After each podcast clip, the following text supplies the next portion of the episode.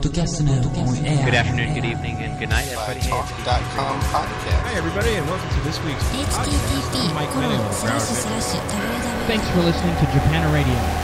http colon slash slash www.communityplatform.jp slash cell 14 internet radio. Community FM, free paper, mass media, mobile phone, newspaper, community platform. Als je muziek die je zelf hebt samengesteld. Deze kwam er niet meer in, maar die ga ik nu draaien. 7 days, 7 weeks,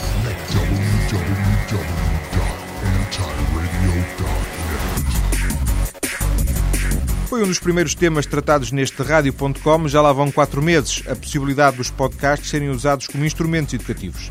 Neste período de tempo, aumentou o número de universidades, sobretudo nos Estados Unidos, que aderiram a esta técnica, seja para divulgar informações, seja com objetivos pedagógicos. E por cá? A Europa está a resistir e Portugal também encara com alguma desconfiança, apesar dos méritos que quase todos reconhecem à técnica. No entanto, pelo menos por agora, dá a ideia de que as reservas ainda são mais fortes.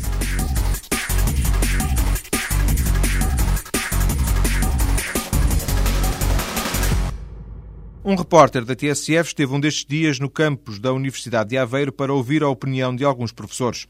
Os sons que vamos ouvir não têm um caráter estatístico nem se pretende construir uma amostra. São apenas seis professores e os seus depoimentos, ainda que com perspectivas diferentes, permitem perceber uma tendência.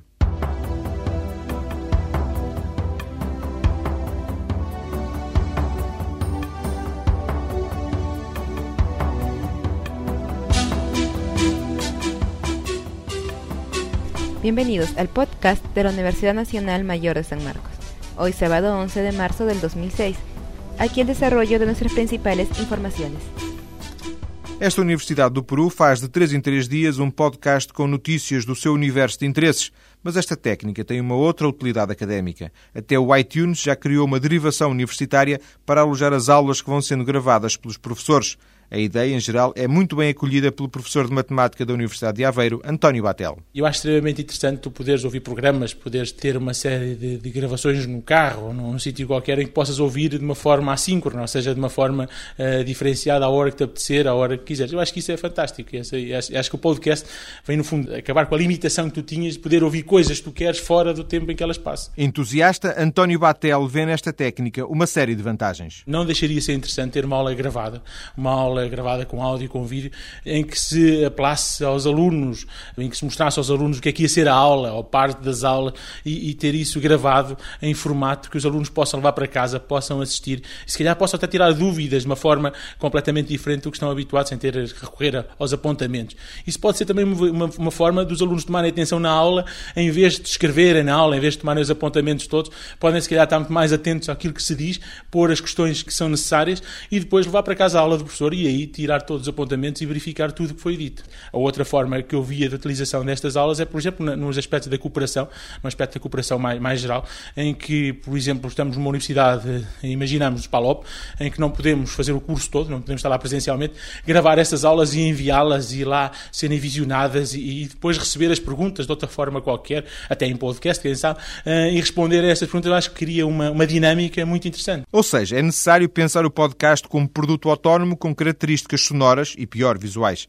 Arménio Rego, professor de Gestão e Comportamento Organizacional no Departamento de Economia, fala das dificuldades de gravar uma aula para a qual ele pode não estar preparado. Imagino-me a lecionar as minhas aulas aqui, por exemplo, televisionadas. Há um conjunto de constrangimentos que eu sentiria, e os próprios alunos também.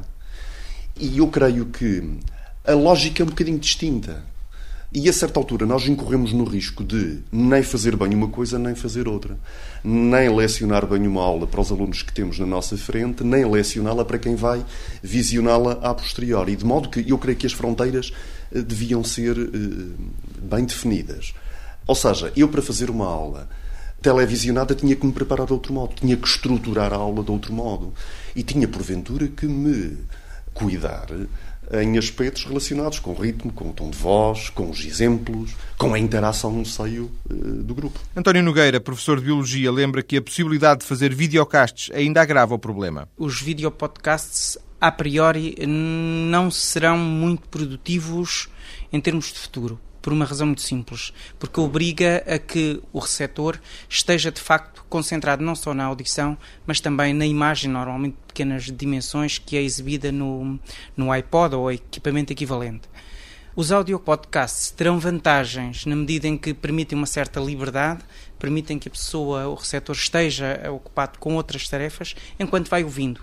E mesmo quando nós não nos damos conta do que se passa à nossa volta, o nosso cérebro vai registando algo, todos os sons, tudo aquilo que nós ouvimos, eles vão ficando registados. Portanto, há aspectos que irão suscitar, pelo menos, a necessidade da descoberta. At the end of the 19th century, in the 1890s, um, quite a few people in a variety of countries conceived of the possibility of making motion pictures photographically, of actually um, using the possibility that the camera now had through short exposure time to break motion into individual frames. Os podcasts académicos, como este da Universidade de Chicago, não devem ser substitutos simples das aulas curriculares. É também o que pensa o professor de Latim e Estudos Clássicos João Torrão. Este catedrático de Aveiro prefere equacionar ferramentas complementares numa lógica de ensino à distância. Não tenho absolutamente nada contra. Não é paralelo a uma aula, eh, já que a dinâmica é necessariamente diferente. Eu terei que falar eh, para uma máquina que depois reproduz apenas aquilo que eu disse. Numa aula eu falo para alunos que me interrogam, que pelo simples olhar vejo se percebem, se não percebem, e paro o meu discurso consoante as reações deles. Com isto, não. Eu vou dar um exemplo que não se está a aplicar, mas que se poderia aplicar. Eu tenho alunos no quinto ano que são estagiários, mas que estão na Covilhã. Eu utilizo para eles o ensino à distância.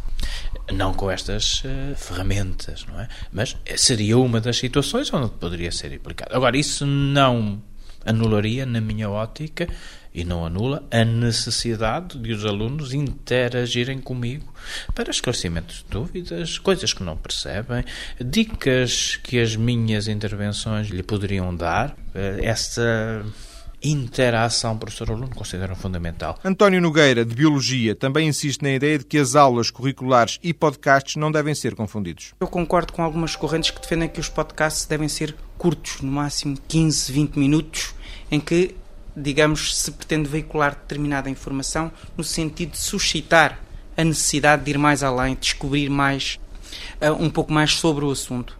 Portanto, não considero o podcast como um substituto da aula, mas como um auxiliar, que pode ser um auxiliar precioso, nomeadamente a um aluno que, por exemplo, falta uma aula, ou um aluno que tenha necessidades especiais, porque tem mais dificuldade de apreensão daquilo que lhe é transmitido num dado momento e pelo facto de poder ouvir duas, três vezes aquilo que quiser ou trechos específicos, vai-lhe dar a possibilidade de interiorizar e de talvez metabolizar um pouco melhor essa informação. Mas António Nogueira até tem uma perspectiva otimista sobre esta nova realidade. Enquanto docentes, o mais importante uh, não será tanto transmitirmos conhecimentos, mas sobretudo estimularmos nos alunos uh, a necessidade da descoberta, o querer saber mais, o querer mais além.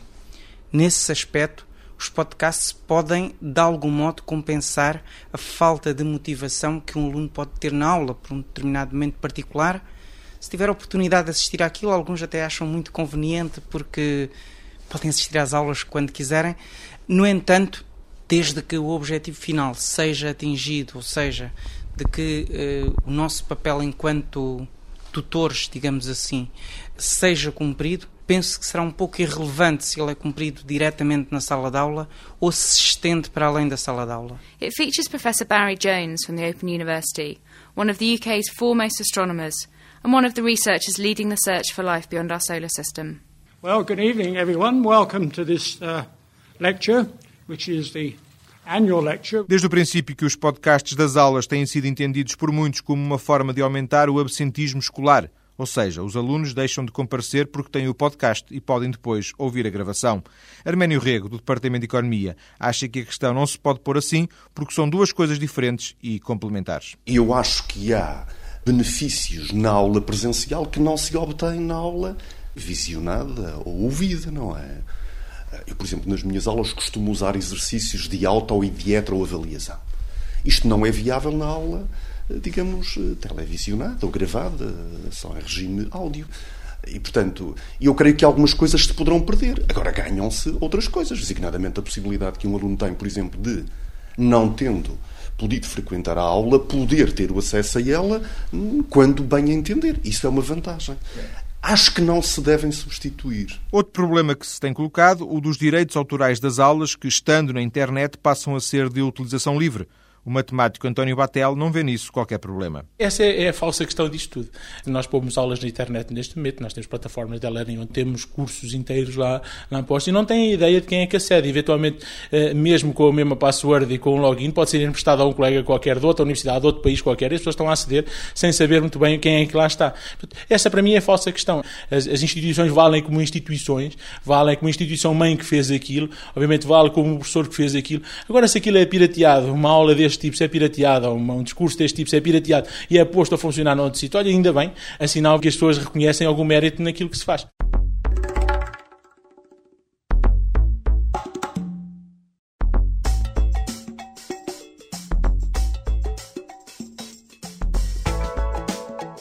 All right, folks, we're very lucky tonight to have David Malin join us uh, on Skype. We're going to see if we get a decent Skype connection. And I know that you know about David not only because of my podcast, but more than likely because of the wonderful podcast that he is putting on with Harvard University. And it is a part of their extensions program, right, David? That's right. O último depoimento desta ronda realizada na Universidade de Aveiro é do professor de Física Armando Neves. Um académico que vê mais desvantagens nesta nova técnica. Tem aspectos interessantes e pode ter aspectos preocupantes. As duas coisas estão um bocado. Bem, como tudo, não é? Por um lado, eu acho que pode ser um instrumento útil. A pessoa pode, mais tarde, a estudar, querer rever qualquer material, portanto, e, e será mais um meio auxiliar. Acho que já será preocupante se isso for numa perspectiva de substituição das aulas, porque, obviamente, não me parece que se não se tiver cuidado, digamos, na preparação dos materiais, não é a mesma coisa gravar uma aula que eu estou a dar, digamos, ao vivo por uma assistência em que, digamos, há uma empatia. Eu sei por onde é que eu estou a ir, eh, eh, acompanho, posso, ah, digamos, variar a velocidade a que exponho aos tópicos que eu introduzo, mesmo que não estejam programados. Isso é muito diferente daquilo que é uma apresentação para alguma coisa que vai ser preparado para ser vista mais tarde com outros meios. Portanto, há aqui diferenças que não são tão de pormenor e, portanto, depende muito da maneira como é usado. Se fosse como substituição, acho que não. Acho que até poderá ser, digamos, perigoso. O podcast ainda não chegou à Universidade Portuguesa, mas se prevalecer a tendência que se percebe nas principais academias dos Estados Unidos, como Harvard, por exemplo, a tendência será irreversível, nem que seja como aulas de reforço ou compensação. É só uma questão de tempo.